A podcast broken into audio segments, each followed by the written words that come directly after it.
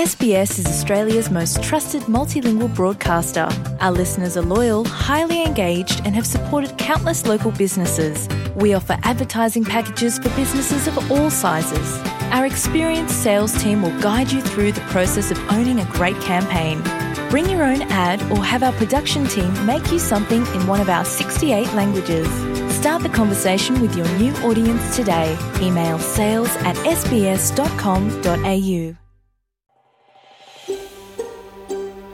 Estás con SBS Spanish.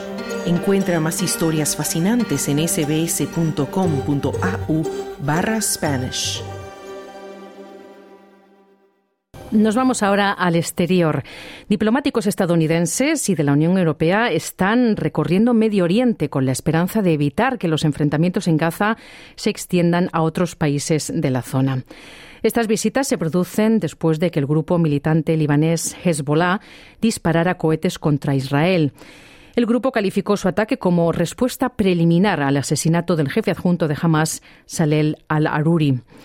Por su parte, el primer ministro de Israel, Benjamin Netanyahu, insiste en que la guerra continuará hasta la destrucción de Hamas y el rescate de todos los secuestrados. Diplomáticos y organismos internacionales consideran la partición del territorio en dos estados con fronteras claras y definidas como la única solución posible al histórico conflicto entre Israel y Palestina. Nuestro compañero Claudio Vázquez nos trae este informe. El ejército israelí ha informado de más ataques en la ciudad de Gaza y sus alrededores, que ahora es una zona de combate urbana en gran parte devastada, y también en la ciudad de Jan Yunis, la mayor ciudad del territorio, la parte sureña. Desde el ejército afirman haber matado a combatientes de Hamas en la zona, atacado infraestructuras terroristas y neutralizado a militantes que intentaban colocar un artefacto explosivo cerca de soldados de Israel. Por otra parte, las tensiones también han ido en aumento en el sur del Líbano, donde se han intensificado los intercambios de bombardeos entre Israel y Hezbollah. El grupo islámico chiita Hezbollah afirma que en su ofensiva más reciente lanzó 62 cohetes contra una base de vigilancia aérea en el Monte Merón y logró impactos directos, mientras que el ejército israelí afirma que alcanzó posteriormente a la célula que disparó estos cohetes. Mientras tanto, el primer ministro israelí Benjamin Netanyahu ha comunicado a un alto enviado estadounidense que está buscando un cambio fundamental en la frontera de Israel con Líbano. No está claro cuáles son los planes de Netanyahu para la frontera, pero ha dicho al asesor principal del presidente Joe Biden, Amos Hochstein, que se compromete a permitir que los residentes evacuados del norte regresen a sus hogares en condiciones de seguridad. Achieving our war games. That is destroying our war goals, destroying Hamas, releasing our hostages, making sure Gaza doesn't become Estamos absolutamente comprometidos a lograr nuestros objetivos de guerra, es decir, destruir a Hamas, liberar a nuestros rehenes, asegurarnos de que Gaza no vuelva a ser una amenaza. Y también asegurarnos de que podemos devolver a nuestros ciudadanos al norte y al sur. Para ello aplicaremos la máxima potencia con la máxima precisión en todos los lugares que sea necesario. Estas eran las declaraciones del primer ministro israelí Netanyahu.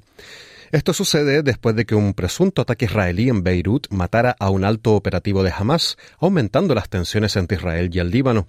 El líder de Hamas, Jaled Meshal, ha respondido a la muerte del jefe adjunto de Hamas, Saleh al-Aurori, diciendo que cree que Israel quiere exportar la crisis al extranjero y ampliar el círculo de la agresión. Aunque Israel no ha confirmado ni negado su implicación, Meshal ha condenado al país por la muerte del dirigente de Hamas. Este enemigo criminal, arrogante y sionista, a pesar de sus fracasos y decepciones tras tres meses de su bárbara agresión contra Gaza, quiere aniquilar al pueblo de Gaza. A la luz de su fracaso y de sus pérdidas duplicadas de soldados muertos, quiere exportar la crisis al extranjero. Quiere ampliar el círculo de la agresión, pensando que así confundiría los cálculos de la resistencia y los cálculos de la región pensó que los asesinatos de dirigentes quebrarían la voluntad de la resistencia y debilitarían a los dirigentes, sin saber que se trata de un gran engaño. Esas eran las palabras de Khalid Meshal, dirigente de Hamas. El secretario de Estado de Estados Unidos, Anthony Blinken, ha viajado a Oriente Próximo para tratar de calmar las tensiones entre Israel y Hezbollah. En su cuarto viaje a la región desde que los ataques de Hamas del 7 de octubre del 2023 contra el sur de Israel desencadenaran un masivo asalto aéreo y terrestre israelí, la visita de Blinken incluirá pasos por Israel y Cisjordania, así como también a Jordania, Qatar y Grecia. Blinken teme que el conflicto con Hamas se extienda a las regiones circundantes. Y el secretario de Estado ha dicho que evitar una escalada regional es el objetivo principal de sus reuniones. Por esto ha mantenido conversaciones con el presidente turco Recep Tayyip Erdogan y con el ministro de Asuntos Exteriores Hakan Fidan en Estambul, en las que se han tratado no solo la aceleración de los envíos de ayuda humanitaria a Gaza, sino también los planes de reconstrucción y gobernanza de la Gaza de posguerra. Blinken afirmó que Turquía se ha comprometido a desempeñar un papel positivo y productivo. Creo que también están preparados para utilizar los lazos, la influencia que tienen, las relaciones que mantienen con algunos de los actores críticos en algunos de los países críticos de la región para hacer todo lo posible para desescalar y evitar que el conflicto se extienda. Turquía puede desempeñar un papel vital en este sentido. Esa fue una parte importante de nuestra conversación. Está claro que comparten con nosotros el interés por hacer precisamente eso y confío en que, tras estas conversaciones, harán todo lo posible. Ese era el secretario de Estado de Estados Unidos, Anthony Blinken. Matthew Miller es el portavoz del Departamento de Estado de Estados Unidos y comentó también que el objetivo de la visita diplomática de Blinken es evitar una escalada. Discutirá los pasos específicos que las partes pueden dar, incluyendo cómo pueden usar su influencia con otros en la región para evitar una escalada. No interesa a nadie, ni a Israel, ni a la región, ni al mundo, que este conflicto se extienda más allá de Gaza. Ese era el portavoz estadounidense Miller. Por su parte, Joseph Borrell es el alto representante de la Unión Europea para Asuntos Exteriores y Política de Seguridad.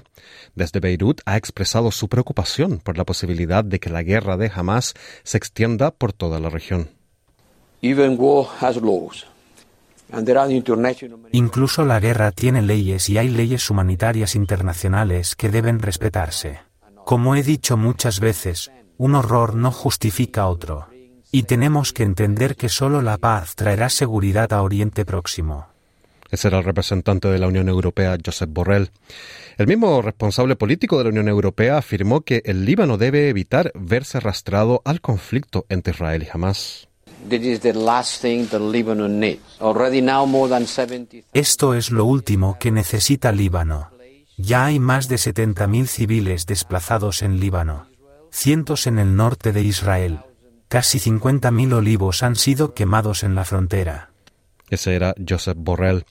Más allá de su preocupación por la escalada de tensiones en la región, el responsable de la política exterior de la Unión Europea también tiene la vista puesta en el futuro. Y él es partidario de la solución de dos estados que dividiría, eh, que dividiría el territorio entre el Jordán y el Mediterráneo en dos estados independientes y soberanos. Gaza es parte integrante de los territorios ocupados por Israel desde 1967 y debe formar parte del futuro Estado palestino. Toda la comunidad internacional está de acuerdo en que la solución de los dos estados es la única viable para lograr la paz y la seguridad en Israel y Palestina. Ese era Joseph Borrell, representante de la Unión Europea. Las Naciones Unidas también ven la solución de los dos estados como el mejor camino a seguir, pero su portavoz, Stephanie Tremblay, afirmó que esto no podrá abordarse adecuadamente hasta que se resuelva la situación humanitaria en Gaza, entre temores de que la población civil se enfrente a los mayores niveles de inseguridad alimentaria jamás registrados y que la hambruna esté a la vuelta de la esquina.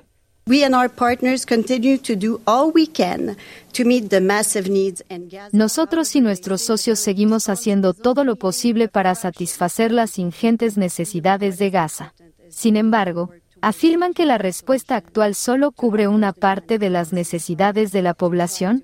En realidad, lo importante es trabajar por la solución de los dos estados, conseguir primero el alto el fuego humanitario, intentar encontrar una forma de atender las inmensas y crecientes necesidades de la población allí, facilitar la ayuda humanitaria, liberar a todos los rehenes y reanudar seriamente el trabajo hacia una solución de dos estados. Esas eran las declaraciones de la portavoz de las Naciones Unidas, Stephanie Tremblay. Y bueno, en SBS Audio Australia en Español seguiremos informando del desarrollo de este conflicto, esperando que no se extienda a otros países. Muchas gracias, muchas gracias, Claudio. Este reportaje fue producido por Angelica Wade y Chiara Hain para SBS News. ¿Quieres escuchar más historias como esta? Descárgatelas en Apple Podcasts, Google Podcasts, Spotify o en tu plataforma de podcast favorita.